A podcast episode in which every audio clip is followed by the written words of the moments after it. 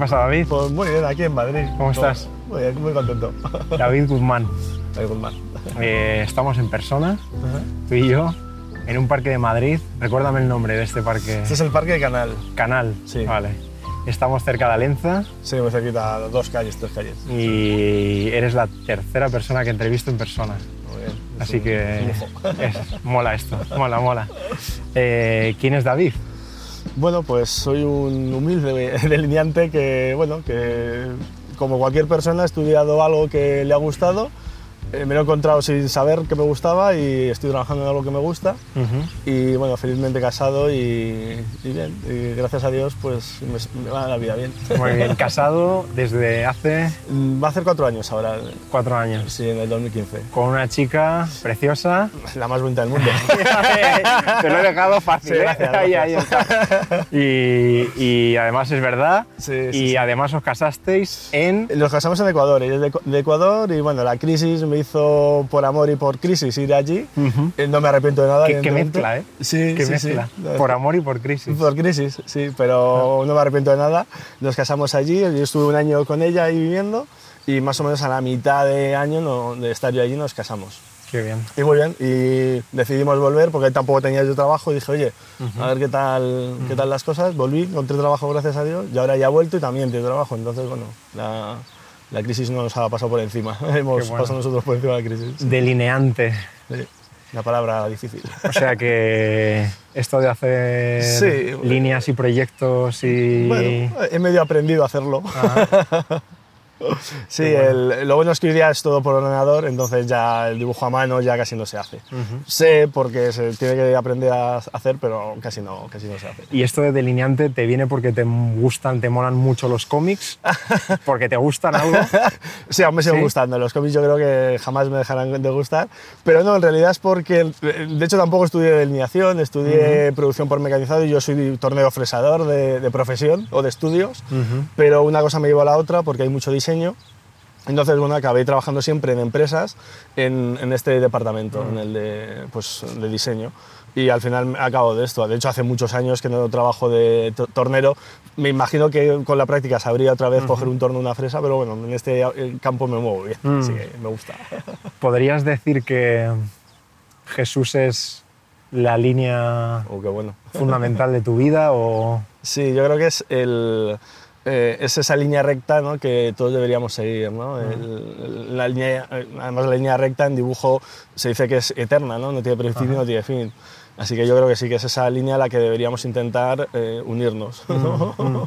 pero tiene curvas esta línea de conexión con Jesús Eh, o, bueno, eh, o- o cómo Eh, Eso es una buena pregunta. No lo sé, porque, eh, claro, la, la línea recta en principio no tiene. Pero bueno, Jesús a veces nos lleva por sitios ¿no? que, que son curvos y no sabemos por qué, pero nos lleva por ahí.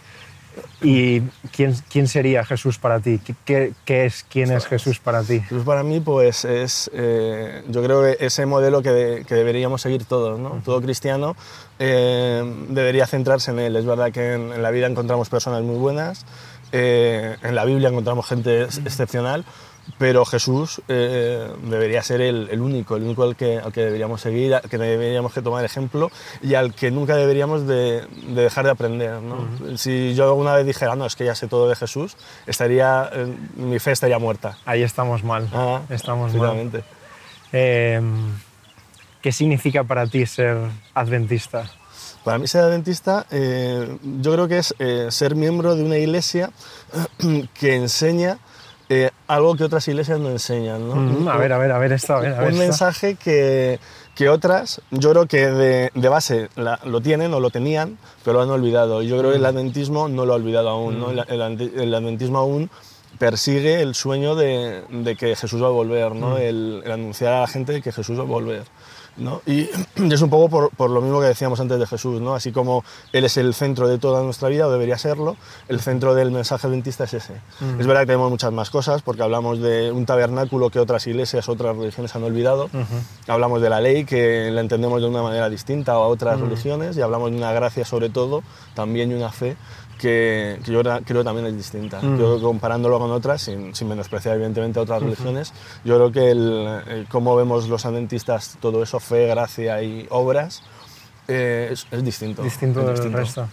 ¿Cómo, ¿Cómo llegas a conocer esta, esta fe adventista? Porque, o sea, cuando estamos hablando y, y me aportas una perspectiva hasta cierto punto diferente, ¿no? Que, que, o sea, que tú sientes que tu fe es diferente del resto de denominaciones, que hay algo Claro. especial. Sí. ¿Cómo llegas a...? Bueno, pues el- yo, yo soy adventista de, de cuna, o sea, yo- mi hermano y yo nacimos en, en una familia adventista, aunque eh, es, es mixta, ¿no? Mi padre no lo es, pero mi madre sí. Eh, y- y- pero a pesar de eso, evidentemente, yo nunca podría decir que yo conozco a Dios desde, desde que nací. Le conozco, es verdad, pero la, ese contacto que tienes con Él, ese encuentro personal que tienes con Él, eh, se, se produce más adelante, cualquier cristiano. O sea, yo creo que en, en algún momento el- los cristianos cambiamos el chip y nos damos cuenta de verdaderamente quién es Dios. ¿no? Entonces, para mí Jesús eh, fue un momento muy, muy crítico de mi vida en el que fallece mi abuelo.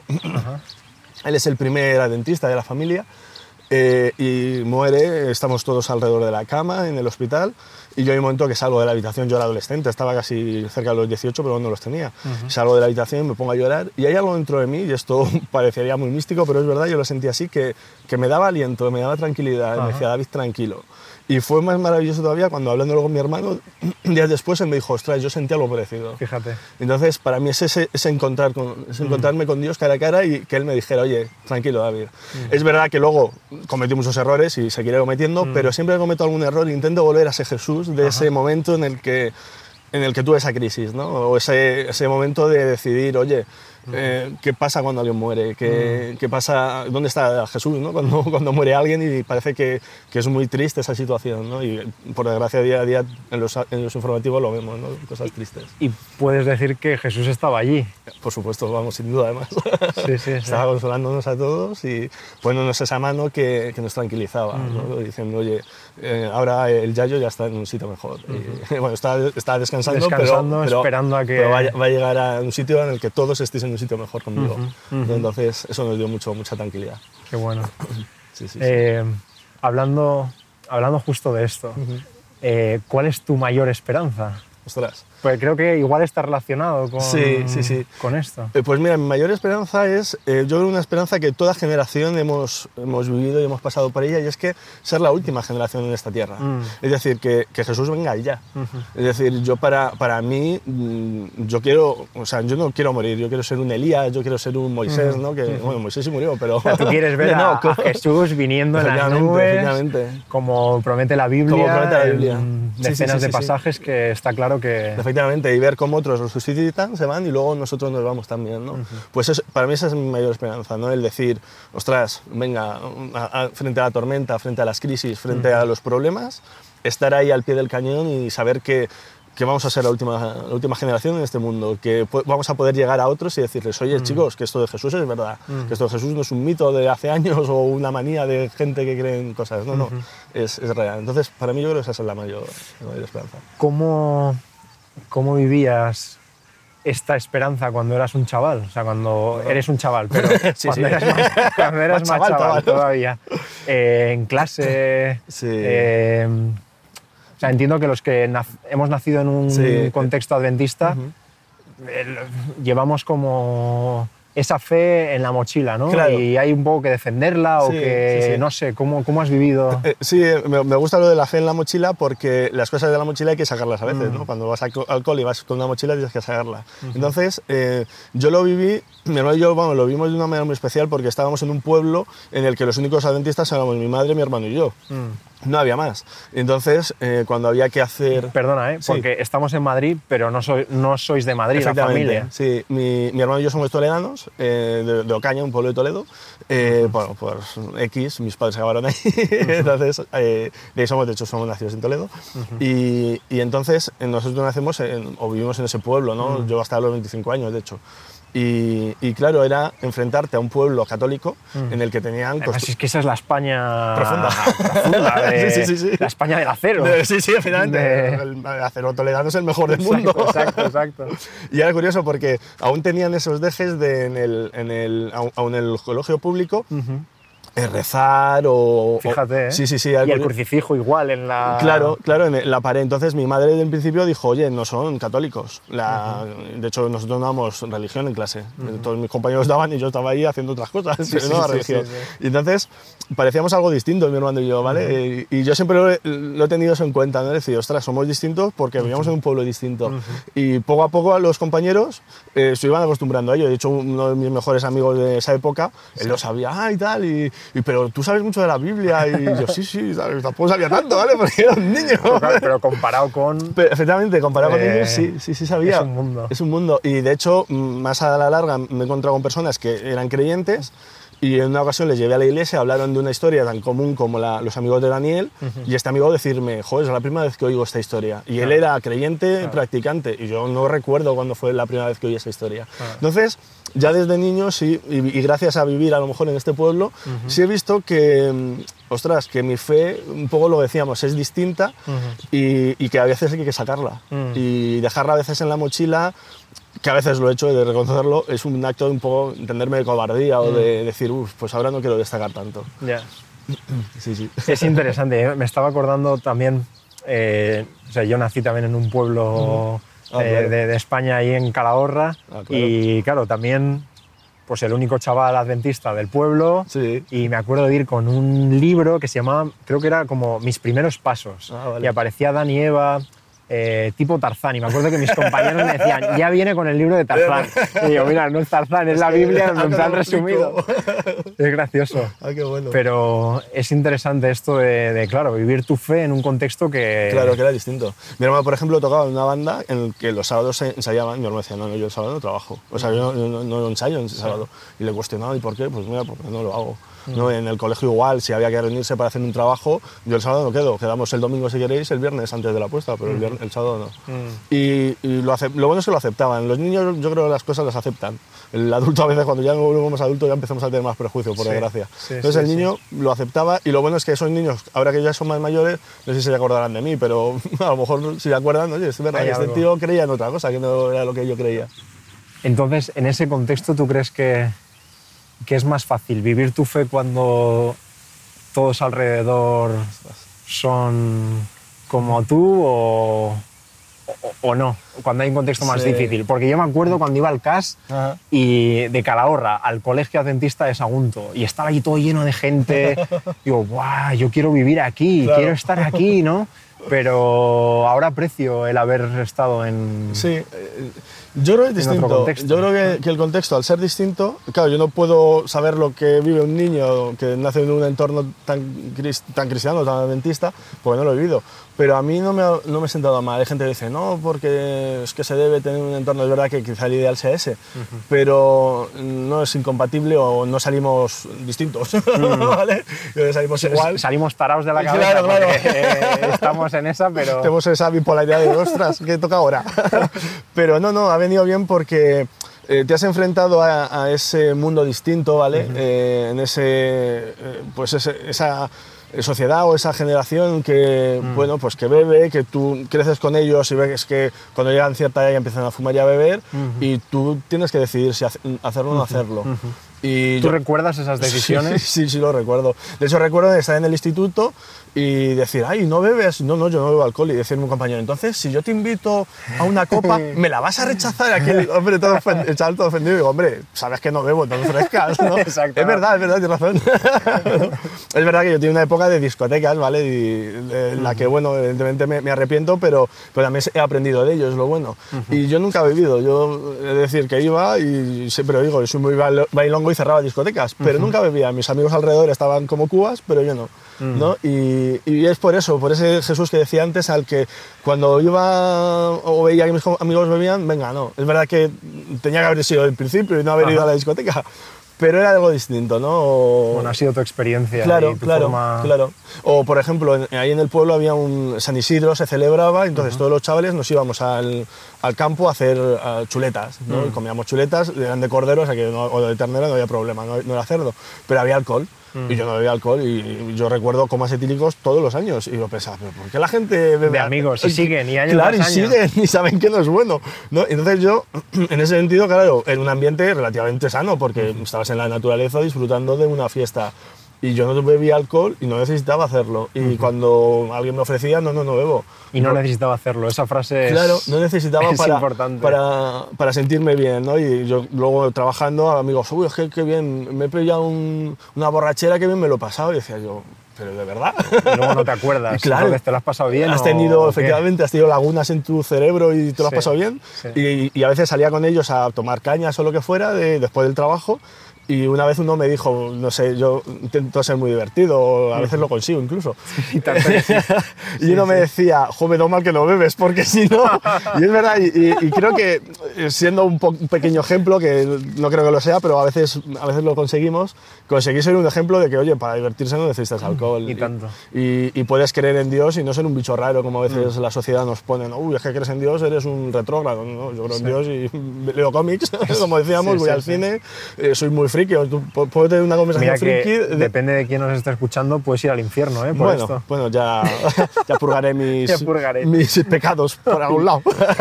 Ay, Señor, menos mal que el Señor es un Dios lleno de gracia Claro, y... sí, sí, sí. sí. Y, y a veces le encasillamos. El problema que tenemos, eso es una cosa que dice mi hermano muchas veces, eh, encasillamos a Dios. Y Dios es, es que no es, in- es in- in- inencasillable. Lo no- no encerramos, existe. ¿eh? Lo encerramos Le totalmente. encerramos sí. y, y tenemos que tener la mente más abierta. Yo también lo encasillo, yo tengo mente abierta, pero yo hay veces que, y a veces me, me- de hecho cuando fui a Ecuador, a veces eh, salí de mi cultura y eso ayuda mucho. Yo el, el- el ser eh, inmigrante eh, lo valoro mucho porque ves otras cosas y ves que hay otras personas en otras partes del planeta que piensan de otra manera pero, creyendo en lo mismo que tú, pero ven su, viven su cristianismo por lo que sea de otra manera, por su cultura, por su necesidad, por X. Y el encasillar a Dios, encasillo todo. y no es- se les juzga y no hay que... Efectivamente. Oye, pues... Efectivamente. Y yo cuando vivo en Casillao juzgo, "Buah, es que este tío, fíjate lo que hace, pero no, es que lo hace por, porque su momento con Dios es de hacer eso. Cuando evolucione, pues será de otra manera, distinta a la mía también, pero porque ha evolucionado de otra manera. Y menos mal que al final de la historia será Dios el que juzgue, ¿eh? y no nosotros. Ostras, qué bueno. Porque si fuésemos nosotros los jueces, ya tío, lo creo. No quedaba ni uno. Ni ¿eh? uno, ni uno, ni uno. Ni y yo el primero, que sería tú fuera, tú Sí, para allá. Eh, sí. ¿El humor es muy importante para ti? Ostras, yo creo que sí. Yo el- siempre recuerdo en las cenas familiares y tal, risas.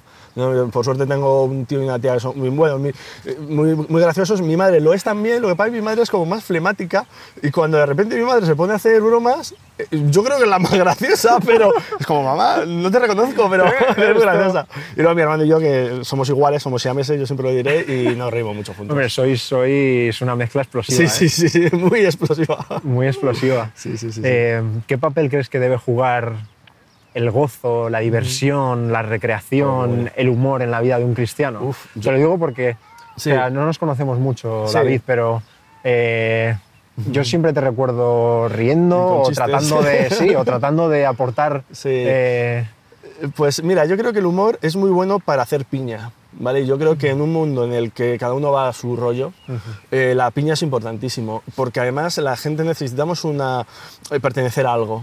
Y yo creo que el, el humor dentro del cristianismo no está para nada regañado, pero para nada regañado, y crea, crea piña. Yo en los campamentos, yo he ido a muchos campamentos, de, tanto de chaval como de mentor, y siempre he intentado ser la piña, a veces ya ahora que soy más mayor lo dejo a otros que, que ya están más en la onda y, y saben hacer un humor más de ahora, pero he intentado ser eso, el decir, venga, vamos a llevarnos todo bien, venga, vamos a bromear en algún momento, ¿no? Porque hace piña y, y nos ayuda también a ir al mismo lado. Es decir, bueno, aunque tengamos mi diferencia, jo, si me lo he pasado también con esta persona, aunque él piense de una manera muy un poco distinta, tampoco va a ser mucho, porque le voy a tener manía si me he reído mucho con él, si, si hemos tenido momentos muy buenos, ¿no? Y la diversión yo creo que trae momentos, bueno, la diversión yo creo que nunca va a traer algo malo. y tanto, y tanto. Eh, si tuvieses a si tuvieses a una persona delante tuyo eh, y sabes que te quedan cinco minutos de, de existencia o que. Cristo viene ya y ya, ¿qué le dirías? O sea, ¿cuál, cuál sería tu mensaje para, para esa persona. para esa persona? Uf, ostras, es una muy buena pregunta que tengo que, la- que elaborar en mi mente. Eh, le diría que Jesús. Le diría, ¿qué sabes de Jesús? Mm. Búscale. Búscale ya. Y, y te va a hablar. O sea, ora, ora y búscale. Y Él te va a responder. Porque otra cosa es verdad que la Biblia, por ejemplo, a mí Eclesiastes me gusta mucho, lo leí de joven y, y creo que para el joven es muy bueno. Eh, Juan, el Evangelio de Juan es espectacular, pero si me tuviera a hablarle de eso, claro, mm, quizá la esencia y, y lo importante de eso lo olvidaría. Entonces le, le diría, busca, busca a Jesús y ya está. Y olvídate de, entiéndeme, de religiones y de dogmas y de tal. Busca a Jesús y Él te va a encontrar en el momento en el que tú estás también. Claro, porque a partir de Jesús comienza un, un camino, ¿no? Claro, Y claro. ahí te vas encontrando con verdades como las que tú decías al principio, que oye, la Biblia habla del sábado, Claro. habla de un santuario celestial, habla de un montón de cosas que hemos ido descubriendo, ¿no? Claro, poco a poco. Claro, claro. Y, y Jesús es el, el centro de todo eso. Entonces, si yo busco a Jesús, Jesús me va, me, me va a abrir la mente, ¿no? Mm. Es como si yo veo un pequeñito y cuando veo a Jesús, todo se me empieza a abrir, todo el- ese universo se me abre. y, y entonces, eh, es, es el- eh, debería ser el centro de, de todo. Por eso decía que el adventismo me gusta porque nos centramos mucho en Jesús, ¿vale? Es verdad que a veces nos centramos en otros temas que son importantes, Sí, sí, sí. sí, pero. Jesús es el centro. Sí, debe ser siempre el Siempre. centro. Eh, no se me ocurre mejor forma de acabar el podcast que hablando de Jesús Sí, y poniéndolo en el centro. Sí, sí, sí. sí. Eh, ¿Quieres decir algo más a, a los millones de personas que, que nos están viendo Diles, y, que- y escuchando? qué responsabilidad. no, simplemente que, bueno, en principio muchas gracias por, pensar en mí para, para esto. Y, y eso, que, que día a día busquemos a Jesús, Mm. ¿vale? Busquemos a Jesús. Y, y lo bonito de Jesús tiene enseñanzas muy bonitas. Él nos habla de la, de la hoja perdida, nos habla de hijo pródigo, que son enseñanzas eh, en el que el- lo importante es ese padre o ese, Mm. ese pastor que se encuentra con la oveja o, o con el hijo. Y, y es el final de esa historia, ¿no? En el que o yo busco a Jesús o vuelvo a Él o Él me va a buscar. Entonces, ostras, si hay un, un ser tan maravilloso, un- una persona tan maravillosa como Jesús, no, no le dejemos de lado, vayamos a por Él, vayamos a por Él. Aunque tenga un prejuicio creado de porque una iglesia o X me ha hablado de Él, no, no, olvídate de esos prejuicios y busca a Jesús. Y vas a encontrar algo muy bonito. Amén, amén. Sí, sí. Gracias, David. A ti, tío. Gracias. Muchas gracias.